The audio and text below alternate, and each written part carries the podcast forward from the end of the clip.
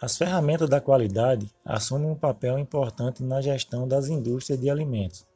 Essas ferramentas são utilizadas para definir, mensurar, analisar e propor soluções aos problemas identificados que interferem no desempenho dos processos organizacionais e são usados como suporte ao desenvolvimento da qualidade.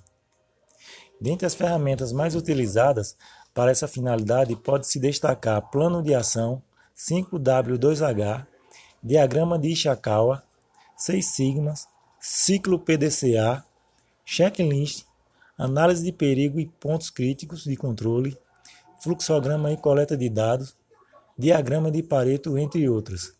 O 5W2H, essa técnica, tem por objetivo identificar, segmentar e estruturar os dados e rotinas mais importantes de um projeto ou de uma unidade de produção.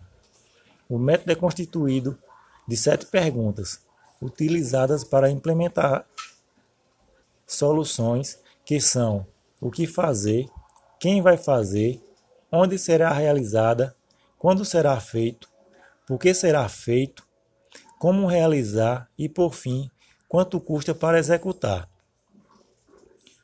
O diagrama de Ishikawa é uma ferramenta também conhecida como diagrama de causa e efeito ou de espinha de peixe, que permite identificar a possível causa raiz encontrada para a ocorrência de não conformidades, permitindo assim a solução de causa e, consequentemente, apresentando a melhoria de processo da atividade.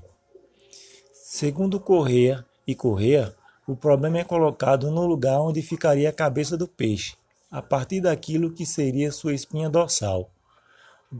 Vão sendo acrescidas ramificações onde são inseridas as causas possíveis para o problema, uma em cada ramo, partindo das mais gerais e ramificando para as causas de causas e assim por adiante, até que chegue às possíveis causas raiz do problema.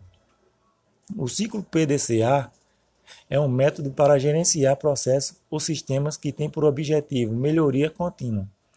Essa ferramenta possibilita que uma empresa gerencie seus processos adequadamente, desempenhando-os com uma quantidade suficiente de recursos.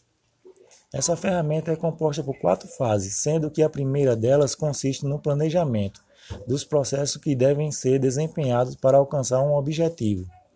Em seguida, ocorre o desenvolvimento, que é quando o projeto desenvolvido na etapa anterior é executado.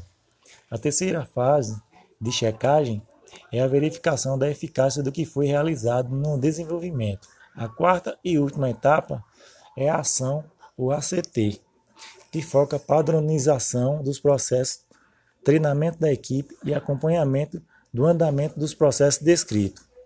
O diagrama de Pareto tem como finalidade mostrar a importância de todas as condições, a fim de escolher o ponto de partida para a solução do problema, identificar a causa básica do problema e monitorar o sucesso.